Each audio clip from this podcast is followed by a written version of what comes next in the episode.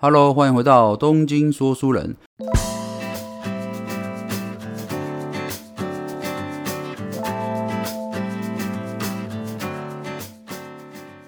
今天我们继续讲这个现在最火红的这个韩剧哦，《鱿鱼游戏》哦。那么上一集啊，我们已经有分享这个在鱿鱼游戏中啊，这个六个关卡，它各自啊还有什么隐藏的秘密，还有有趣的小故事哦。有兴趣的人哦，可以点击这一张专辑的下方的资讯栏哦，我会将上一集的连接哦附在下面哦，可以回去听一下。那么我们这一集哦要讲什么呢？其实我觉得啊，这个鱿鱼游戏里面最有意思的角色哦，就是这个老头子哦。那么讲这个老头子，相信看完这部剧的人都知道哦，这个老头子啊名叫印南嘛。那么他的真实身份其实就是超级大富豪哦，只是为了想在啊这个死之前啊体会一下这个小时候呃跟邻居小孩一起啊玩游戏的快乐，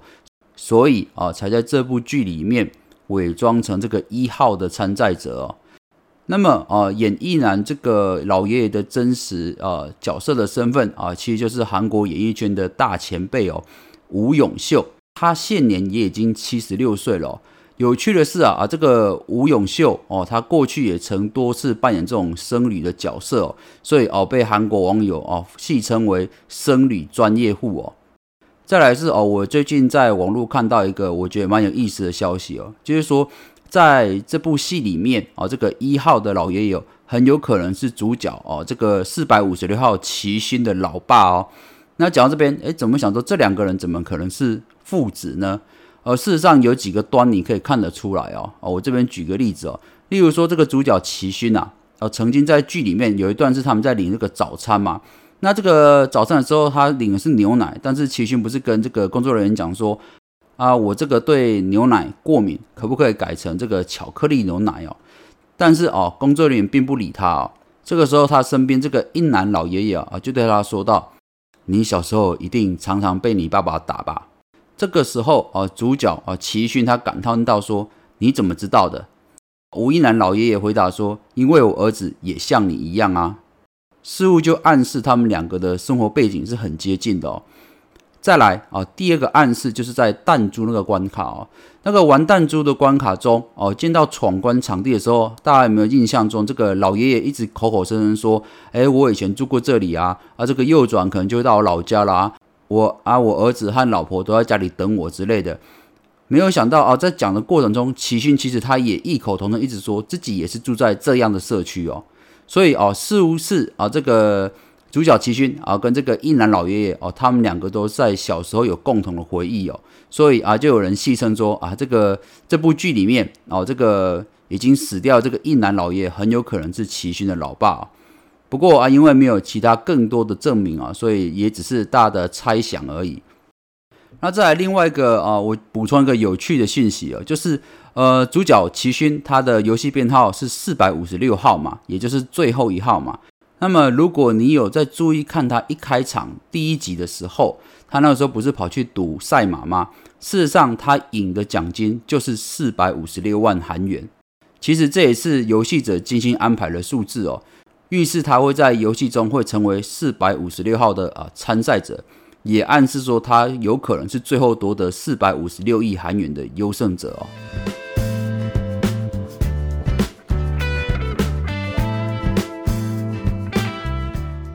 好的，那么回来探讨这一整部戏，就是这个鱿鱼游戏。我觉得在最后一集看完之后，要呈现的应该就是有钱人的空虚哦。为什么我会说这部戏哦有部分在掩饰这个有钱人的空虚呢？其实哦，在每一集的过程中哦，相信这个主办单位啊，或者是这个游戏的主持者哦，他都反复强调一句话，就是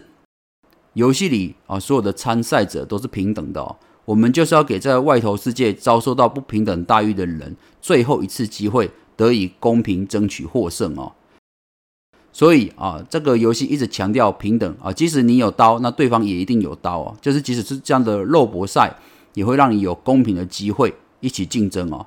那如果看到最后一集的话，其实这个主角伊南老爷爷啊也讲过类似的话，他说：身无分文的人跟家财万贯的人共通点就是。人生毫无乐趣可言，因为家财万贯，不管买什么或吃什么，最终都了无生趣哦。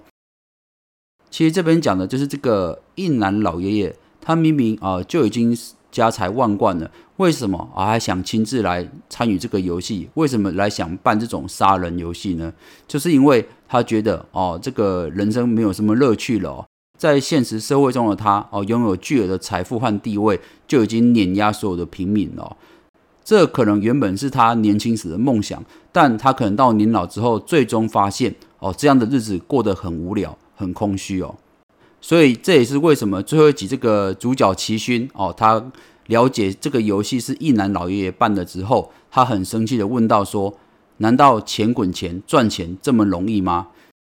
其实这个就是讽刺这个资本社会啊，就是要一定的巨额财富和地位，就可以钱滚钱啊，轻松获胜哦。所以啊，这个主角一男老爷爷跟后来那些来观赛的 VIP 的外国人哦。他们都是一样的想法，就是来找乐子的。他们觉得他们的人生哦，在拥有财富和地位之后，实在赢得太简单了。长久之后哦，就变得非常的无趣哦。所以啊啊，这边其实我们可以先了解一件事情，就是什么叫有趣好玩呢？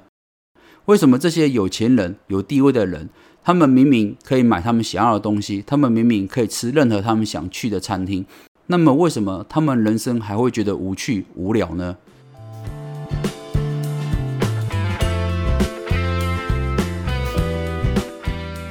其实啊，我们的人的心理就是这个样子啊，就是真的要有趣好玩哦，就是要公平竞争、实力相当的时候哦，才会觉得有趣，才会觉得好玩哦。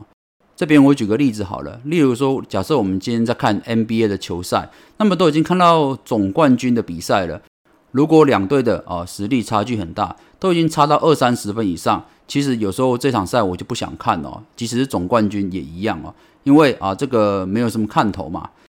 但是换个方式，就算不是总冠军赛，只要是季后赛，只要两队的分数哦都维持在五分十分之间的差距，很有可能你会在最后一秒被反超，很有可能只要再努力一下你就赢了。那么这种比赛哦看起来就特别刺激有趣哦。真的可以让人觉得有趣的事情，就是有可能在最后一刻反败为胜的那一种感觉哦。这也是为什么啊，这个鱿鱼游戏里面啊，反复强调要创造公平竞争的世界哦。